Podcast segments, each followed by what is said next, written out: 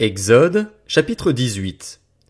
Jéthro, prêtre de Madian et beau-père de Moïse, apprit tout ce que Dieu avait fait en faveur de Moïse et d'Israël, son peuple, il apprit que l'Éternel avait fait sortir Israël d'Égypte.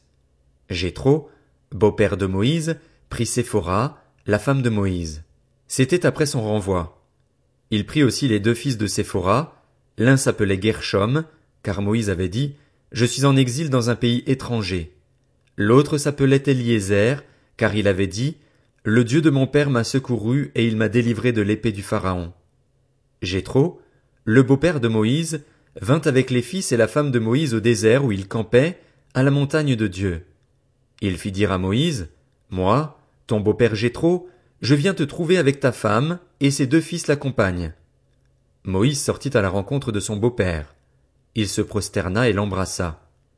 Ils s'informèrent réciproquement de leur santé, puis ils entrèrent dans la tente de Moïse. Moïse raconta à son beau-père tout ce que l'Éternel avait fait au Pharaon et à l'Égypte à cause d'Israël, toutes les difficultés qu'ils avaient rencontrées en chemin et la façon dont l'Éternel les avait délivrés. Jéthro se réjouit de tout le bien que l'Éternel avait fait à Israël en le délivrant de la main des Égyptiens. Il dit, Béni soit l'Éternel qui vous a délivré de la main des Égyptiens et de celle du Pharaon, qui a délivré le peuple de la main des Égyptiens. Je reconnais maintenant que l'Éternel est plus grand que tous les dieux, puisque l'arrogance des Égyptiens est retombée sur eux. Jéthro, le beau-père de Moïse, offrit à Dieu un holocauste et des sacrifices. Aaron et tous les anciens d'Israël vinrent participer à ce repas avec le beau-père de Moïse en présence de Dieu.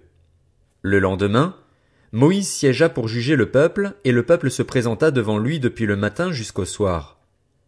Le beau-père de Moïse vit tout ce qu'il faisait pour le peuple et dit, que fais-tu là pour ce peuple?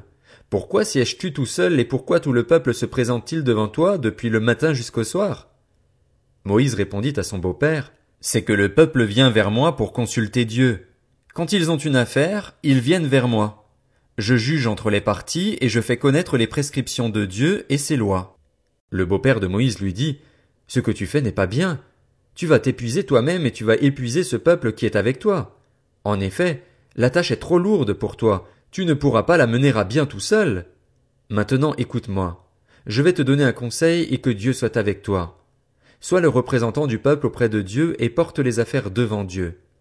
Enseigne-leur les prescriptions et les lois, fais-leur connaître le chemin qu'ils doivent suivre et ce qu'ils doivent faire. Choisis parmi tout le peuple des hommes capables, qui craignent Dieu, des hommes intègres, ennemis du gain malhonnête. Établis-les sur eux comme chefs de milliers, de centaines, de cinquantaines et de dizaines. Ce sont eux qui jugeront le peuple de manière permanente. Ils porteront devant toi toutes les affaires importantes et jugeront eux-mêmes les petites causes. Allège ta charge et qu'ils la portent avec toi. Si tu fais cela et que Dieu te l'ordonne, tu pourras tenir bon et tout ce peuple parviendra en paix à sa destination. Moïse écouta son beau-père et fit tout ce qu'il avait dit. Moïse choisit parmi tout Israël des hommes capables et les établit chefs du peuple, chefs de milliers, de centaines, de cinquantaines et de dizaines. Ils jugeaient le peuple de manière permanente. Ils portaient devant Moïse les affaires difficiles et jugeaient eux-mêmes toutes les petites causes.